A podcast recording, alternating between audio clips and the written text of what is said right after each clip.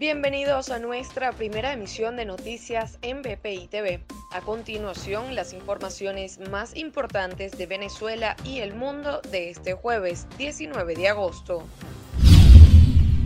Juan Guaidó se reunió con la encargada de negocios de Reino Unido en Venezuela, quien reconoció nuevamente al líder opositor como presidente interino y aplaudió su lucha por generar elecciones democráticas en el país mientras que Jorge Arreaza, canciller de Nicolás Maduro, tildó el encuentro de circo antidiplomático.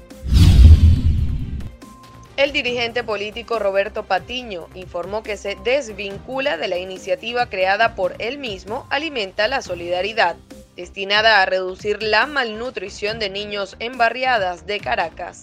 Patiño, quien se ha lanzado como candidato para la alcaldía del municipio Libertador, Señaló que se dedicará a la lucha democrática en el país.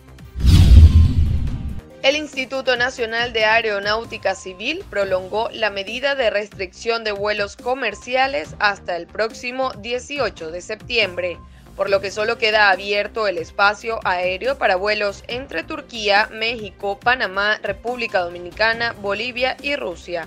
Ante el anuncio de la nueva medida, algunas aerolíneas como Iberia y Plus Ultra ya han cancelado sus vuelos por este mes. Para el desarrollo de estas y otras informaciones, los invitamos a sintonizar nuestra señal en vivo y contenido on demand en bpitv.com o a través de Roku, Apple TV, Amazon Fire y nuestro canal de YouTube. Síganos en las redes como arroba bpitv.